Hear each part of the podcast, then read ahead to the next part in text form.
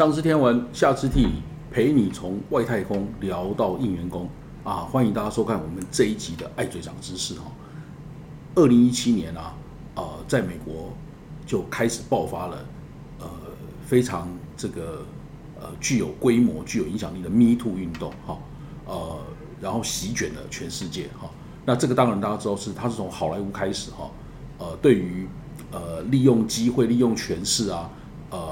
性骚扰甚至性侵的很多案件哦，呃，很多受害人他纷纷的跳出来哈，然后他们都在呃这个呃社群媒体上，他们的 tag 都是写 Me Too 哈，所以就变成这个代号就变成叫 Me Too 运动哈。那这个运动呢，呃，没有想到说在上个礼拜啊，呃，我们在在我们台湾哦，台湾版的这种 Me Too 运动啊，也像滚雪球一样大规模的爆发哈。那这个是呃爆发的原点，当然当然现在大家都已经很清楚哈，它是在。呃，民进党的这个中央党部哈，有工中呃，民进党中央党部的工作人员，呃，有在脸书上，呃，这个呃揭露出来说，他事实上是这个呃敢怒不敢言，被被性骚扰哈，然后呃这个遭受到这个很多呃事后遭受到吃案啊，然后遭受到这个呃呃呃压抑啊，甚至有有有有有有有些就是呃被迫离开工作场所，然后呢。呃，还有长期的那个创伤症候群哈，那所以就变成一个呃台湾版的哈这 Me Too 运动哈。那我们谈这个事情哈，我们首先可以跟大家这个分成几个几个层次来谈哈。第一个我们要跟大家谈说，呃，性骚扰哈这样的一个一个一个一个名词哈，现在其实已经是大家都呃非常广为人知了哈。但是性骚扰它其实是一个非常大范大的一个。光谱哦，就是他的行为啊，到底有哪什么种类哦？他的那个光谱事实上非常的非常的多样哈。然后呢，呃呃，法律上的定义哈，事实上它也在几个不同的法律里面啊，呃，事实上都是呃同样关心这个性骚扰议题哈。那最重要的当然是性骚扰防治法哈。然后呢，还有呃性别工作平等法好，还有性别教育平等法好，还有跟踪骚扰防治法好。那这几个法律它事实上。都是涵盖各种呃呃各不同层面或不同场所啦哈的性骚扰行为哈。那所以我们现在可以可以先跟大家讲哈，如果按照这个呃法律上的定义，对不对？它指的就是呃这个除了性侵以外哈，因为性侵它本身有非常明确的那种呃，比方说刑法上的定义哈。那性侵那个就是呃是一一当然是最严重的一个情况哈，但是。呃，我们现在讲的这一般讲性骚扰都是性侵的情况，我们就先把它排除在外哈。它可能是一些还不到性侵好，但是呃呃，同样已经是违反法律的行为好。那我们先跟大家讲说，它指的是说，呃，法律上就说以该他人顺服或拒绝这个该行为作为他获得丧失、减损与工作、教育、训练、服务计划活动有关权益的条件，就是说，意思就是说，呃。引起人家不舒服，哈，那呃呃，这个你做做出一个以性别或呃这个呃性性向哈有关系的一个一个违反别人意愿的行为，然后呢，你事实上背后是施加以这种潜在的威胁，就是说哦，你工作上可能让你工作或学业上哈，呃，如果你不从的话，好，让你这个呃有问题，哈，那这个是一种一种情况，哈。那另外一个，他讲说，就展示或播送文字、图画、声音、影像或其他物品的方式，哈，或者用其他的方法，好，损害他人的人格尊严，好，让人家心生恐惧，好，感受到冒犯，好，那这种这种情况，哈，呃，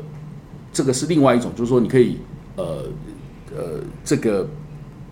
用这种呃图片啊、声音啊、影像的这种方式，哈，然后或者用言语，哈。呃，让也也，那当然一样是要以这个呃违反他的意愿，然后以性跟性别为目的，好去做这样的做这这些事情哈。那大所以大家知道说，其实法律上他这样讲哈，我们可以跟他，他大概呃我们生活的情境，我们用这样的方式来跟大家讲比较清楚哈。就是说，他大概可以可以分别成是一种一种是场所哈，在固定的场所，而且呃是在那种呃加害人跟受害人之间，他有一个呃固定的场所关系，比方说呃。大家现在看到的这些案例，很多是在职场，哈，就职场，呃，两呃，这个加害人跟被害人，他们有那种，什么同事啊，或者是上下部署的这种关系哈，这种是在一个固定场所，而且有固定关系。那当然大家知道说，这种呃，就是我们很像我们讲的第一个情况，就是说你如果不从的话，我可以呃，在这种职场啊，或者是在在那个学校，比如打成绩啊，对不对？老师对学生啊，他可以对你呃施加报复哈，那这种情况会让你害怕，也让你让你只好被迫顺从好。那这是一种。那当然，另外一种情况，还有一些是。呃，他不是在一个固定场所，他可能他陌生人之间，他也可能发生性骚扰行为。比方说，呃，我们大家都常常知都常常知道，在日本非常有名那种电车痴汉的行为，对不对？好，那或者是在网络上，哈，你就是呃不断的去骚扰人家，或是不断的打电话骚扰别人，哈，那这种情况，当然陌生人之间也可能发生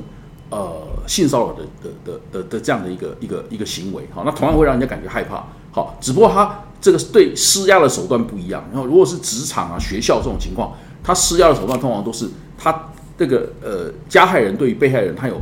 这个某种权利，哈，他可以行使某种权利。所以他那种权利如果行使出来，比方说打分数也是一种权利啊，对不对？或是决定你的考绩也是一种权利啊。他那种权利施展出来，会让那个被害人不得不忍受啊，他性骚扰的行为。那当然，陌生人之间，好，他很多都是。呃呃呃，骚扰你的生活哈，但是他并没有这种呃互相之间并没有这种呃权利的关系哈，他是他比较像是就是陌生人的骚扰行为，那所以你可以把它分别为呃这两种大的一个一个一个类别哈，那比法律上的定义来的清楚，就是呃有场所的哈，就包括职场啊学校，这是一种，那另外一种是呃陌生人之间哈，这种情况呃这两种情况这样讲大家应该会比较清楚哈。那当然，呃，我们最近爆出来的这些案件，哈，你可以说它全部都是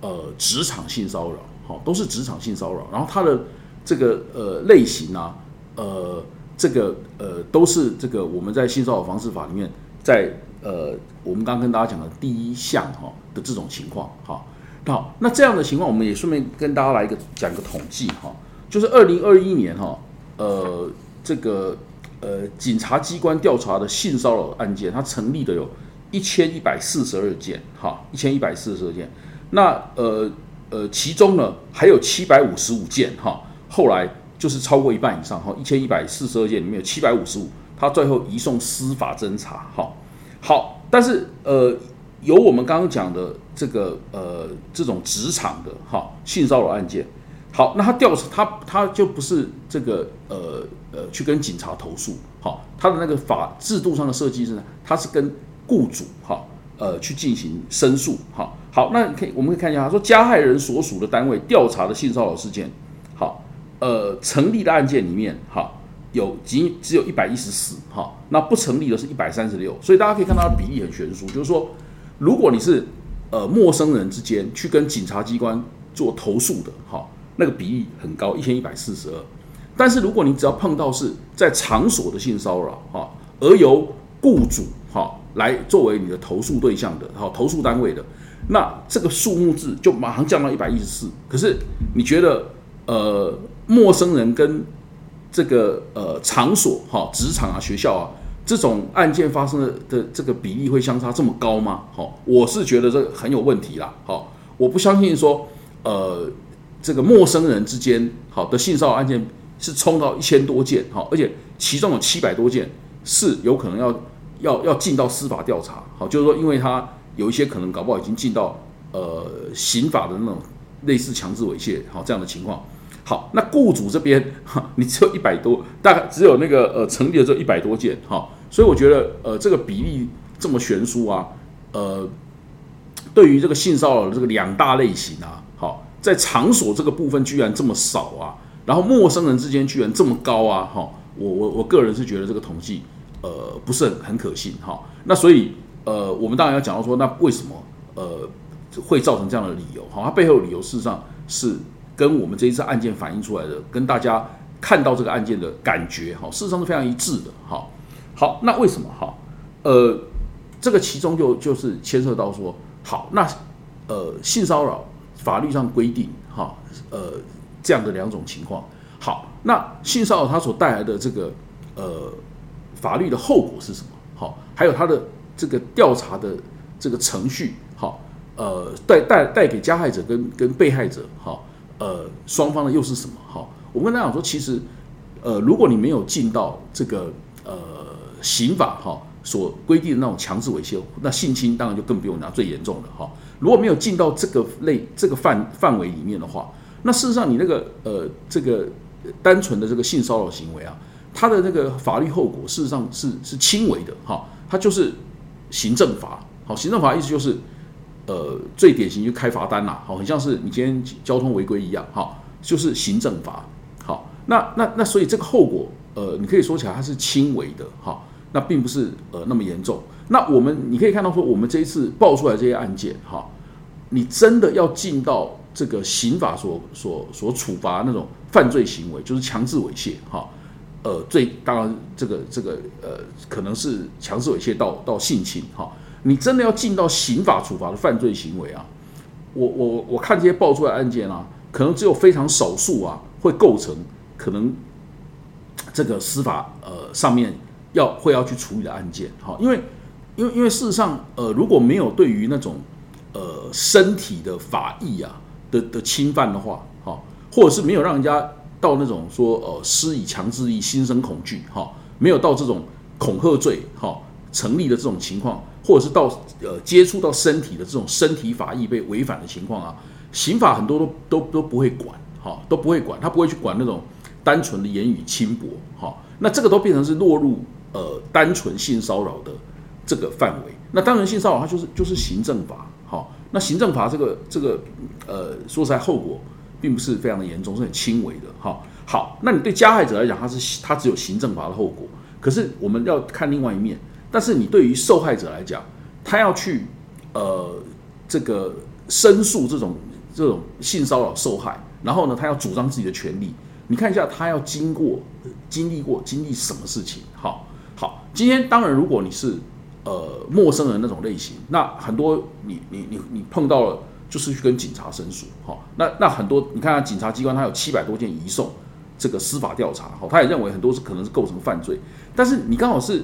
另外一半那种在职场场所、学校的这种性骚扰，哈，你很多没有办法去跟警察申诉，因为他没有到那个程度，好。可是你想想看，你如果说，呃呃，你对于这种性骚扰行为，你还是不想忍耐，好，那你就跟雇主，呃，这个呃申诉，好。那你你你你现在会面临到的是什么？就是说加害人那边，他他就是可能就是呃，如果有了有有成立的话，就行政行政行政法，好。那可是你被害人这一边，好，你想想看，你去跟雇主申诉，那你通常会会会遇到的是什么？最重要的、最严重的一件事情是，你要跳出来主张这个，你很可能曝光，好，你很可能曝光，好，那呃曝光之后，呃，如果那个这个呃加害人是是是你这个你的主管，哈，他对你有上下的关系，那你就非常非常惨了，好，好，那就算不是他，他跟那个加害人跟被害人。呃，是同事，他们有上下的关系。但是，呃，你看看这次这个民进党出这件事情的状况，哈，呃，很多主管他也会觉得说说调查这这查这种事情啊，呃，查下去，好，认真的去去查下去，呃，对他来讲，这个可能可能这整个这个单位啊，他他马上就会变成是你这个主管啊，呃，又是要负责任啊，好，然后他们大概。常常会想的就是说，哦，这个大家最好是把它掩盖下来，好，那所以他反而会施压给那个那个受害人说，哎，你这个你是不是呃就差不多就就算了，哈，好，那你如果不想算了，你可能可能搞不好你还会被这个呃本来应该要保护你的那个主管，哈，你会被他这个呃呃施压，好，然后甚至被这个吃啊，就现在这个情况，那当然。也也有可能被这个事后遭到报复，好，那所以大家知道说，呃，在这两种这种情况，因为我你现在去跟是这个被害者，呃呃，被害者去跟雇主投诉啊，好，他他并没有什么呃非常周密的保护，哦，你很可能曝光，好像像民进党这些 case，哈，他就非常明白，即使在那个他内部的处理程序也非常明白跟你讲说，这个案子他到最后要送到中常会去决议，那送到中常会去决议，事实上。等于你这个人就绝对曝光了嘛？好，那我们当然也不是讲说说，呃呃，民进党爆出这些案子哈，我们当然不是讲说只有民进党是是是这个内部处理程序可能是这样，哈，很多都有可能这样。而且说实在的，这一次爆出来都是政坛的案件，哈，我们现在都还没有讲到那种呃一般的那种呃私人企业，哈，私人企业同样有可能很多这种情况。那私人企业的那个内部处理程序，你把它拿出，你如果把它拿出来看的话，好，它对于加呃那个被害人被害人来讲，那个保密的这个呃呃程度啊，我觉得也是非常的可疑啦。好，所以你如果看这这个情况，就发现说，加害者跟被害者啊，他的那个这个呃两边的呃成本啊，是非常的不相当的哈。那个呃加害人他就说啊，他他他他顶多就是这个这个呃行政法，而且呢，你要让他构成。你可能还要先会面对加害人他发动的法律战，哈，就这个这个情况也出现了，对不对？你说人家加害你，那加害者说我我先告你诽谤啊，对不对？好，那呃而而且我们要跟大家讲说，你这个被害人如果要跳出来的话，哈，在很多比方说私人公司里面，哈，搞不好你还要签呃那种呃保护公司名誉的那种保密条款，哈，你如果要要要跳出来，你可能自己还要先去看看说，哎，你有没有违反你的保密条款，好，所以。呃，加害人他的后果是轻微的，然后呢，呃，对他来讲，他还可以先发动法律战去坚壁清野。好，你你你来证明啊。好，那我可以跟大家说，很多这种呃性骚扰案件哦，你手上要有实证哦，尤其如果年代久远的话，是很困难的。所以你还要先面对加害者说你是诽谤嘛，好，或者说公司说，哎，你你这违反保密义务啊，好，那所以呃呃，对受害者来讲。它的这个风险很还还蛮高的，哈，所以为什么哈这种事情，大家可以说，你去跟雇主啊做申诉，这种职场啊场所的这种这种类型的性骚啊，你你可以看到说，我们那个统计为什么那么低啊，就有答案了，好，因为对这个被害人来讲，他他这个风险太高了，好，那那对加害者来讲，他他他可能呃，你要你要真的到最后确定。呃，要他付出代价，而且而且那个代价并不高了，哈，要他付出那个代价，事实上，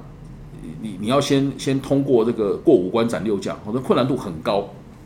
所以最后我们要跟大家讲啊，我最近写了一篇，看到这个例这些例子哦，那个我当然是用中华人权协会呃的名义写了一篇这个呃报纸的一个评论哈，我认为我们一定要这个呃对于这个吹哨者保护哈这样的一个一个机制哦。一定要尽速立法，好，一定要尽速立法，好。你如果没有一个保护吹哨者的这样的一个一个机制，哈，呃，当然最重要是保护他的身份，然后保护他不至于受到压力，然后保护他不会事后被报复，哈。那如果你没有一个吹哨者保护的机制，让让知情的人他可以很安心的跳出来，或被害人很安心的跳出来，那你现在这种情况，呃。加害者跟被害者两边的这个成本效益差那么多啊，好，那那你一天到晚要要要那个被害者去主张权益啊，好，就说你要不然你来告我啊。事实上，这除非是被害人他有坚持的道德勇气啦，好，不然的话说实在的，你今天要是我当一个律师的角色，我也会要劝被害人说你要考虑一下，好，你这个呃按照现在的程序去走，对不对？好，你是不是可以达到你的目的？好。然后你这中间要付出多少的代价？你如果理性想的话，你会发现说，这个要你要跳出来啊，呃，说实在的，呃，如果你就一个个人来讲哦，可能美和啦，好美和啦，好，所以大家难怪都都不愿意跳出来，好，所以我们一定要有类似吹哨者保护的这样的一个机制，哈，那吹哨者保护这样的一个一个机制，呃，国外已经行之多年，哈，我们台湾事实上呃也有一个类似的法律叫揭弊者保护法，但是。呃，我们对于这个呃呃吹哨者保护法哈，它的这个当初的目标哈设定的太狭隘哈，设定的太狭隘。我们当初只有讲说，它是在一些呃速贪防弊的贪腐弊案了哈，就是保护那些贪腐弊案的知情的人可以跳出来哈，跳出来检举这些违法的事情。好，但是事实上，只要是这种你可能被吃案，可能被和谐掉这种情况哈，这种上下不对等的这种权利关系存在的话。事实上，吹哨者保护都有应用的这种空间，好，所以，呃，我们应该要有一个这样的机制，然后让这种我们刚才讲的职场、学校这种场所式的性骚扰，呃，人这个被害人或者是呃知情的人，他们也敢跳出来，好，那不然的话，呃，我们呃要看到这种职场性骚扰啊，呃，被这个遏制，然后被我们呃这个。加害人的被被受到这个呃正义的处罚哈。说实在的，我我我我觉得这是困难度很高的事情哈。所以现在虽然呃台湾的 Me Too 运动哦，你可以说这一次是卷起千堆雪了哈，但是呃呃我们对于这个这些加害人哈。呃，他们现在摆出来的这些阵仗，哈，就是说你你要告啊，好，我说实在，我对于现行的这些机制，到底能够到最后把他们有多少人让他们负上他们该负的责任，我事实上是是是存疑的啦，好，所以呃，我在这里哈，呃，这个也呼吁一下哈，呃，我们那个六月中下旬啊，好，因为立法院还要开临时会，哈，呃，那那个临时会本来目的是呃要这个讨论啊。呃，对于这个这个呃总统提名的大法官呐，哈，要进行审查，哈。那既然是呃这个要追求正义嘛，哈，我在这边要要呼吁一下，哈，就干脆利用这个临时会的机会，哈，一并处理好这个吹哨者保护，好，那这样的话，呃，也许我们可以呃看到这个这一次的这个台湾版的 Me Too 运动，哈，它带来一个很具体的成果，哈。那这样的话，我们。呃，台湾的这个呃性平哈，也才能够再往前再迈进一步。好，那我们这个礼拜的这个节目啊，就先跟大家谈到这里。好，下礼拜同一时间再见，拜拜。